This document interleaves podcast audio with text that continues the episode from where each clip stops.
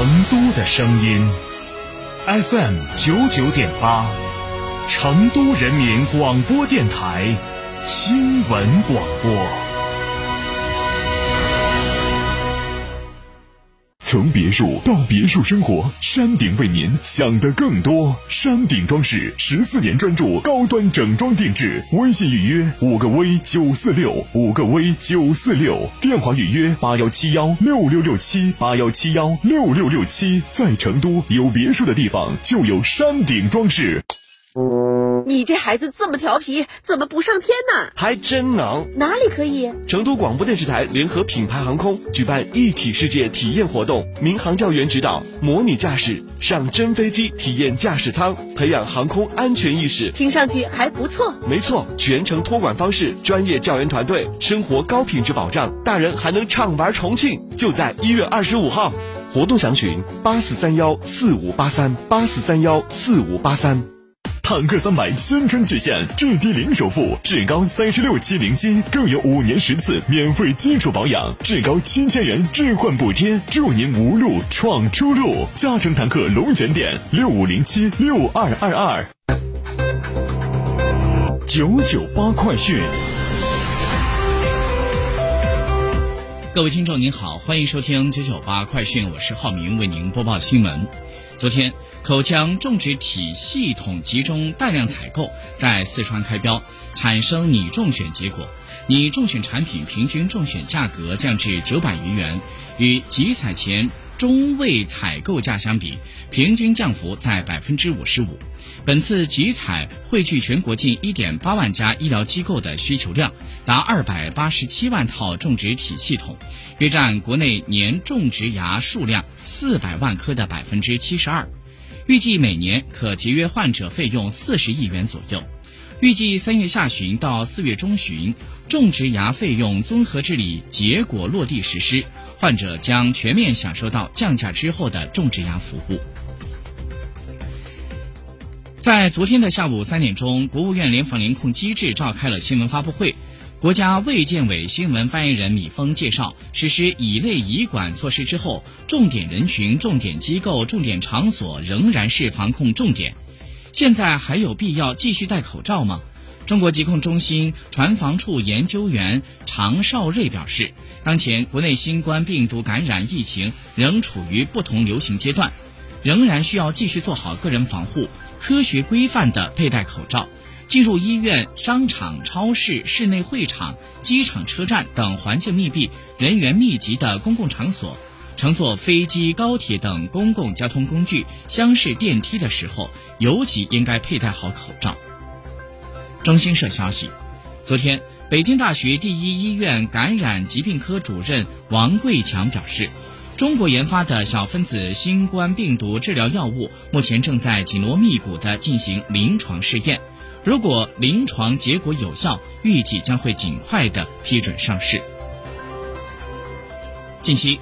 多个国家出台了欢迎中国游客的举措。昨天，中国外交部发言人汪文斌在记者会上表示，中方也会为游客前往这些国家旅游提供更多的便利，增加中国往返上述国家的直航航班数量。中方将继续因应疫情形势，不断优化调整有关的措施，与各方共同保障中外人员安全顺畅有序往来。根据媒体报道，预计英国和日本将签署一项新的防务协议，该协议将允许英国在日本驻军。对此，中国外交部发言人汪文斌昨天表示：“亚太是和平发展的高地，不是地缘博弈的竞技场。”中国是各国合作的伙伴，不是任何国家的挑战。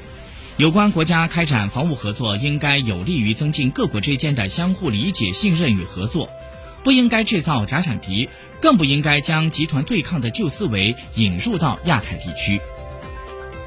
国家统计局最新数据显示，二零二二年十二月份全国居民消费价格同比上涨百分之一点八，环比持平。去年全年全国居民消费价格比上年上涨了百分之二，全国工业生产者出厂价格同比下降百分之零点七，环比下降百分之零点五，工业生产者购进价格同比上涨百分之零点三，环比下降百分之零点四。二零二二年全年工业生产者出厂价格比上年上涨了百分之四点一，工业生产者购进价格上涨了百分之六点一。今天，人民币对美元的中间价报在六点七六八零，调升七十六个基点。国务院新闻办公室定于今天下午四点钟举行新闻发布会，请中国人民银行副行长宣昌能介绍二零二二年金融统计数据，并且将回答记者的提问。工业和信息化工作会议昨天在北京召开，预计二零二二年全年规模以上工业增加值同比增长百分之三点六。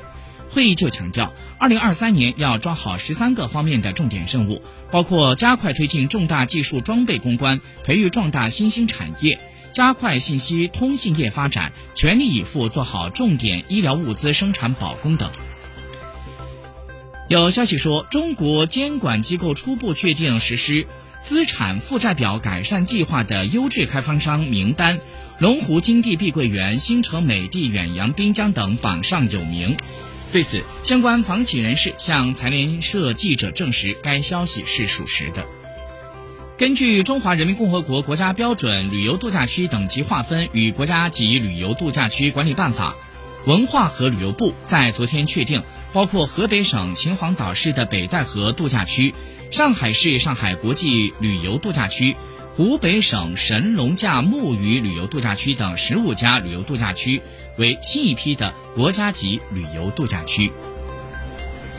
国家电网公司的董事长辛保安昨天在接受央视采访的时候表示，二零二三年计划再开工建设五座抽水蓄能电站，投运四座抽水蓄能电站。届时，国家电网公司运行的抽水蓄能电站装机规模将会达到三千八百万千瓦，是三峡总装机的一点六倍。据 NBC 的消息，当地时间十一号，继美国媒体曝光去年秋季在美国总统拜登以前的私人办公室内发现了其任副总统时期的十份机密文件之后，拜登的另外一个助手在另外一个地点又发现了新的涉密文件。根据央视新闻消息，当地时间十一号的八点五十分，美国联邦航空管理局说，要求所有的航空公司暂停直飞美国国内出发航班的命令已经取消。美国各地的正常空中交通业务正在逐步的恢复，造成系统故障的原因仍在进一步的调查。当地时间十一号，英国皇家邮政表示，因为发生了网络故障，其暂时无法将邮件发往海外的目的地。已经寄出的国际邮件递送将会面临着延迟或者是取消。根据央视新闻消息，当地时间十一号，位于阿富汗首都喀布尔市中心的阿临时政府外交部附近发生了爆炸。阿内政部证实，袭击造成了人员伤亡。从中国驻阿富汗大使馆记者了解到，没有中国公民在此次袭击当中受伤。据环球网援引法新社报道，十一号。阿富汗塔利班临时官员和目击者说，一名自杀式炸弹袭击者在阿富汗外交部附近发动了袭击，造成至少二十人伤亡。俄罗斯的国防部部长绍伊古在日前表示，俄罗斯将继续发展三位一体核力量，